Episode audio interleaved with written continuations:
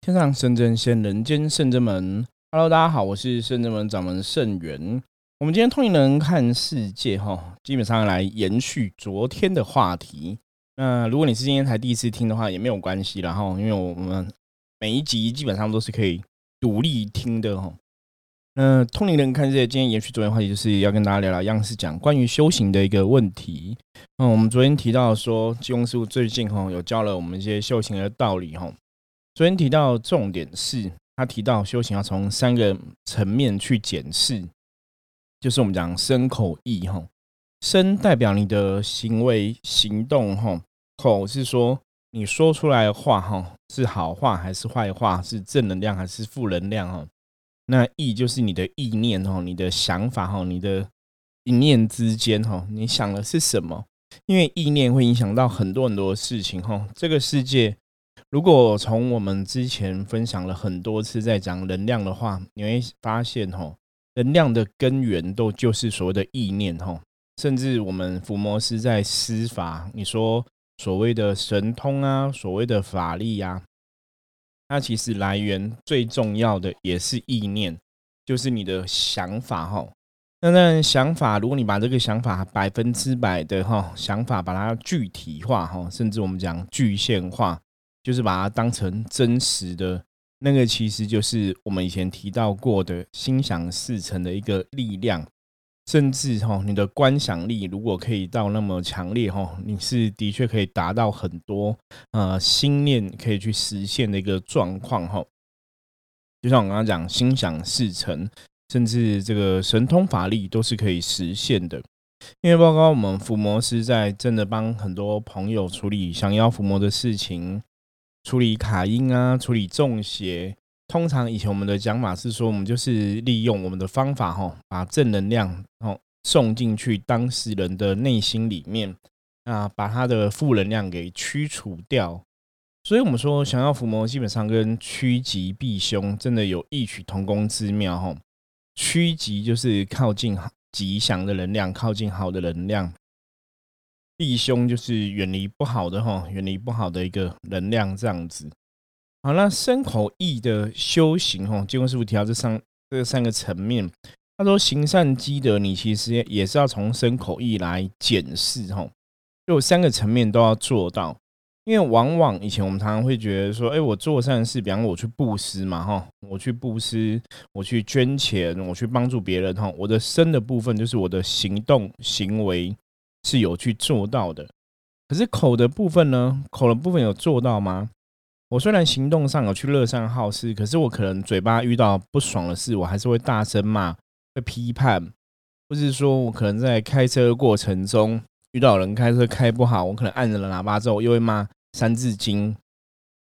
所以口的部分哈，我们讲过很多次。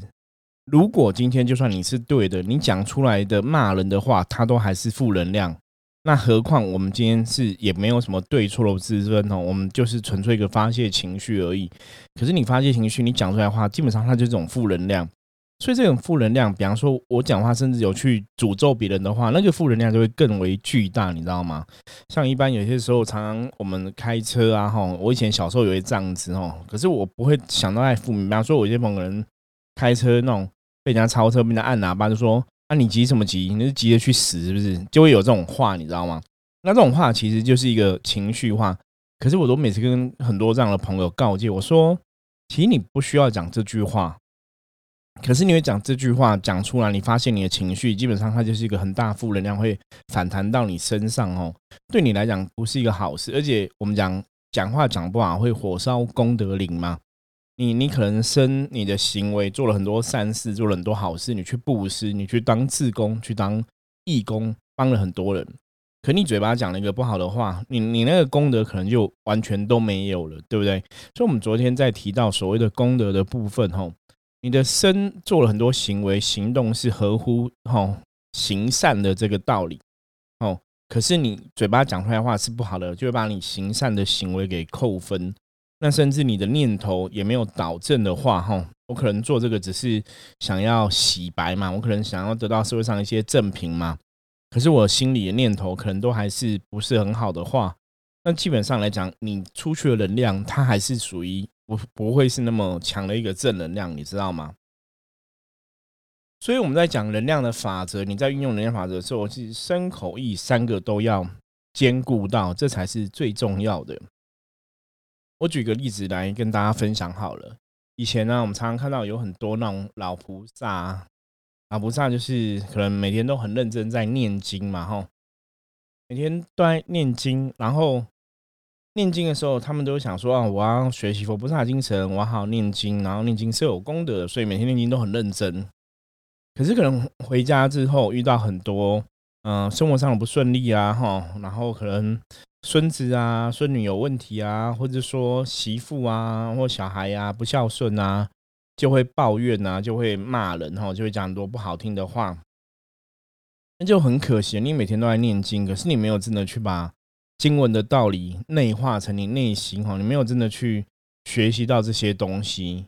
甚至说有些是我们讲说，像我在这一行哈，我们在当老师这个过程当中，我们看到很多朋友是这样子，可能人生从小到大其实有很多不开心的，有很多很压抑的东西，可是为了让别人觉得他是一个很棒的人，为了让别人肯定他，可能就去说谎哈，说很多谎话，或者编织很多谎言，可能就去伪装很多东西，不是很真诚的这样子。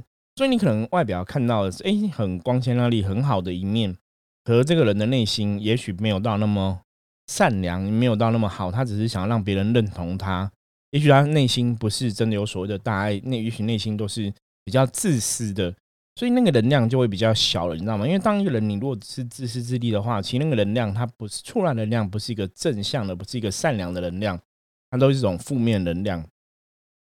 所以这是我们前面在讲的，你的身、你的行为、哈，你的言行举止，可能看起来好像都很好，可是你的念头如果是不对的，你的意念不对的，甚至你的出发心、你的初衷是不对的，那个状况当然就不是很理想嘛。哦，所以像以前呢，我遇过很多这样的朋友，他们可能也是想说，我要好好修行啊，我要好好上课啊，我要好好学佛菩萨啊，可真的遇到关键的时刻。这个心里的一念哈，他没办法坚持原来的相信，没办法坚持原来的信仰，甚至产生了一些偏差的看看法哦，甚至误以把把自己偏差的看法找很多借口去合理化，那就会造成说，其实你身口意三个没有一模一样嘛，那自然这个状况哈，它就不会往一个正能量方向走，这个是比较重要的。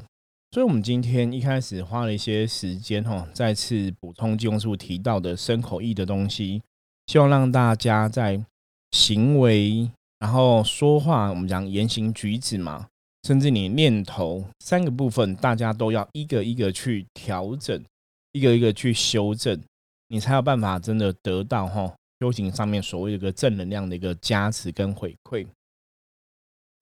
好，济公师傅除了讲这个之后，他还讲个重点，因为有个学生问了一个问题，他说：像一般我们讲修行，昨天我们提到说不是人嘛，哈，那我们一般人我们有所谓的家累嘛，我们有家人要照顾啊，那为什么我去照顾我的家人，这样就不是一个好的修行呢？为什么？哎，怎么修行可以叫我不要照顾我的家人呢？怎么会有这种一个说法产生？哈？他就说：“我修行，我就一定要丢下我的家人不管，我要全心全意修行。或者是说，像佛教有些人讲出家嘛，那你出家之后，你其实是没有去尽你家庭的责任啊。那这样子出家是好事嘛？吼，很多人在修行上面会有这样一个思维。那我觉得济公师傅讲的很好，他来解释这个东西哈。我觉得今天我来跟大家说明一次哈。那讲这个之前，可以先来讲讲我以前闭关那个经验。在之前节目中，我们有跟大家简单聊过哈。我们这里再跟大家分享。我第一次闭关的时候是闭关四天而已哈，就是自己安排时间，有时间就闭关。所以那时候刚好四天空档，就闭关四天。嗯，可能是真的，我灵性灵魂是对修行是有比较大的一个热忱，所以我们在闭关的时间，其实想的都是时时年年都是跟众生比较有关系的东西，就是。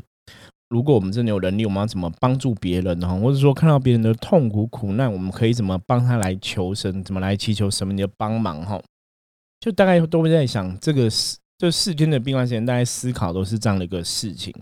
然后突然有一天，哈，我应该是第三天还是第四天？可能是第三天。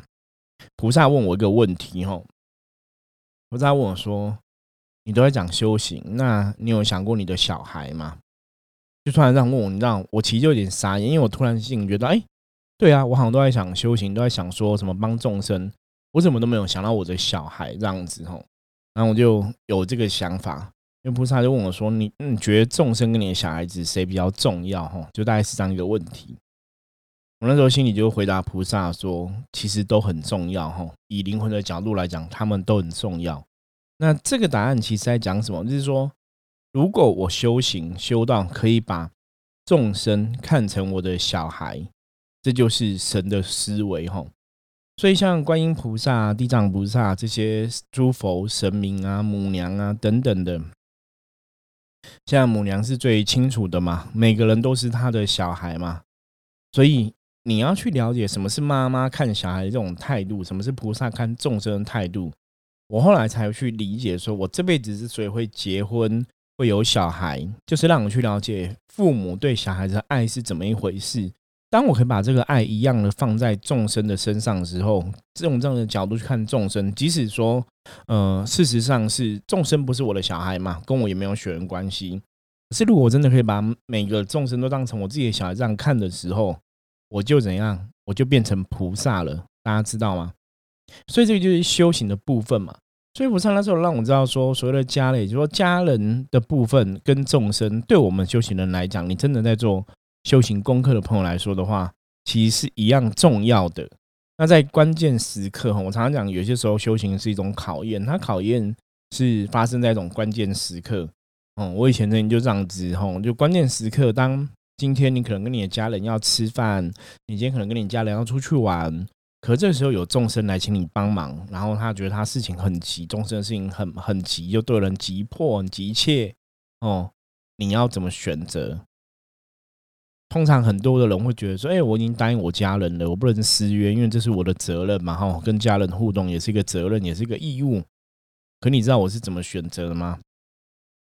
我是选择希望家人可以理解我这个工作的状况，哈，真的众生有需求，我们把众生事情摆第一位，所以我就是选择把众生事情摆第一位。所以为什么后来我自己去思考，这为什么我可以成为圣者门的掌门人？为什么会有这样一个修行的团体可以去带领？为什么会有这么神这么多的神愿意支持我？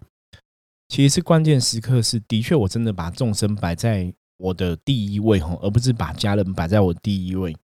那这个说法可能很多人会不能认同，因为修行你不能家人都不顾嘛，哈。那基本上来讲，我有不顾家人吗？其实也是没有，你知道吗？只是关键时刻的时候，我觉得家人是一种互相理解，哈，理解说，也许你的像我小孩子，也许理解你的父亲就是奉献给神明嘛。那你从另外角度来思考，我曾经这样想过。我说，如果我小孩子是要在那种一般的家庭，有没有开开心心、快乐长大？因为坦白说，现我们现在的家庭也没有不开心，没有不快乐啦，也是开开心心的在在过日子这样子。那如果我的小朋友他们的家人是需要是那种，就是要爸爸可能是朝九，爸爸父母可能都是那种朝九晚五啊，然后晚上吃饭，然后假日出去玩呐。如果他们要的是这种家庭的话，以我认知的能量逻辑来讲，我曾经就这样想过，说那他应该就不会投胎当我的小孩了吧？因为这个爸爸是以众生的事情为第一优先，以神明的事情为第一优先。那既然你当我小孩子要过这样的生活，也许那就是你的命啊，也许那就是你灵魂的一个选择嘛。吼，像现在我们不管是东方西方在讲能量这件事的朋友，大家都已经很清楚了。吼，最早以前那时候是 New Age 在讲的赛斯的想法等等的，那现在大家都会去讲说，我们这辈子的经历。就是我灵魂自己的选择，甚至我前世今生跟我的很多因果啊、冤亲债主啊，讨论我这辈子的剧本，所以有我这辈子的一些生活状况。所以，如果从这个角度来看的话，我曾经跟很多朋友分享过，我说我们每个人生其实都是要为自己负责。那济公师傅上次也有提到。他说：“家庭这个东西，他没有叫你不要孝顺父母。他说，孝顺父母本来就应该孝顺父母，那是人类基本的行为。陪伴家人也是一个人类会做的事情，那都是人做的事情。你可以选择做人类事情，那个没有问题。可是，如果你今天是要学习做神的话，你就要思考神的行为是怎么一回事。那神的行为是把众生放在第一优先，因为对他们来讲，家人也是众生。大家了解这个意思吗？佛教的故事里面最最有名，大家应该都知道嘛。释迦牟尼佛当初在领悟道的时候，他是修成佛之后才回来度他的父母嘛。所以他在修成佛的过程中，坦白讲，你说他很关心他父母吗？没有，他其实想的就是些众生为什么那么可怜。然后，那甚至我们在讲一件事情：释迦牟尼佛在菩提树下打坐六年，请问一下，他六年有管有管他父母在干嘛吗？也没有嘛。他六年有在尽孝道吗？哦，如果说佛经讲故事是真的吗？他没有啊，他六年就是在菩提树下领悟自己的道理啊。他其实是没有理他父母的嘛。所以不是说你理不理父母哈，是一个。修行的判断，而是应该这么讲：父母有父母自己的人生功课，他们也要自己去经历，也要自己去成长，也要自己去学习。所以，父母的学习成长不是在你的身上。像弥尼佛，你有自己要学习的东西，父母也有父母要学习的东西。就像这辈子我们的状况嘛，我把我的时间，我把我的生命重点都放第一顺位在众生身上面，可是我当然还是有去照顾我的小孩子啊。只是这种照顾，大家大家标准不一样。大家觉得你可能要有一个怎么样的陪伴才叫生活，才叫照顾。可是也许我的儿子他要经历的就是不同的人生，也许我女儿她经历就不同的人生。他们要接受，就是父亲就是一个神职人员，就是一个神职的代言人，就是一个团修行团体的领导者。所以他们人生必然会不一样。可是也许这是他灵魂的选择，你了解吗？所以我有没有尽到孝道吗？有没有我对我父母？没有孝顺吗？我有没有照顾我的家人吗？事实上，是我成为圣人门的掌门人，我一样在做神明的事情。可是，我对我的父母还是有我的孝顺跟付出，我对我的孩子还是有照顾。只是说，那可能跟一般人的照顾跟一般人的付出是不太一样的。那前提是什么？心态上，你还是跟你的家人有互动，你还是尊敬，你还是孝顺，你还是有互动，你还是关爱他们。可是实物上，你会知道说，很多时候你的确要放手，让他们自己去学习，让他们去经历，让他们去成长，因为那也是他的人生，他也是要为他自己的人生负责。所以在关键时刻的时候，我们才能全心全力去做众生的事情嘛，你才不会说因为家人关系，让你的选择可能关键时刻你选择只照顾好家人，而不是照顾好众生。那照顾好家人也是一个爱，没有错。可是这就比较可惜，这就是小爱的范围嘛。小爱范围会让你成就小爱的功德，所以你会成为一个也许呃很好的人、很善良的人、很棒的父母。对，可是你不会成为一个很棒的神，大家理解吗？因为神思考是全人类，而不是只有家人哦。我觉得这是一个比较大的差别。所以有时候修行讲，后来我常常讲说，修行为什么很多人在修哈？也许你真的要修成正果的，修到有成就的，为什么会寥寥可数？因为光一个六亲难度，光一个家人，其实就让很多人困在人类的这个领域哈，无法向前。所以我们讲嘛，这个社会能量是这样子：如果出家这件事情是没有意义的，如果出家是没有好处的，那出家这个事情呢，早就被人类的世界淘汰掉。可是你看很多宗教的推广哈，有很多出家众，佛教有出家师傅，嗯，基督教、天主教都有把自己一生奉献给神的人，所以他必然有他的一个道理嘛。如果他是没有道理，他就不见那。可是为什么他没有不见？他必然有他的道理嘛，吼。所以大家去了解修行跟成为一个很好的人，他基本上来讲，修行是更高层次的东西，吼。你当然前提是你要先想办法成为一个更好的人嘛，然后再让自己的灵性往更高一层去嘛。这也许才是我们讲修行比较重要的东西。那也是修行人之所以会有成就，是在关键时刻你到底想的是什么？我以我以前曾经听过一个朋友、一些朋友一些说法，他们说你修行不需要卖命啊，你不需要拼成这个样子吼，你还是有家人要照顾嘛，所以你可能就是。白天上班呐，你就是去做利益众生的事情；那晚上回家就是陪伴家人，把家人顾好。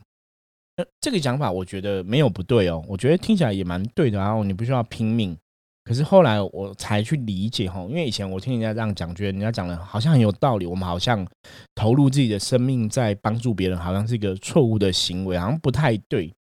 然后好像可以弄成这种上下班就就对了。就后来真的当。神赐给我圣人们这个名字之后，当有我们这个团体之后，其实神就跟我讲过一件事。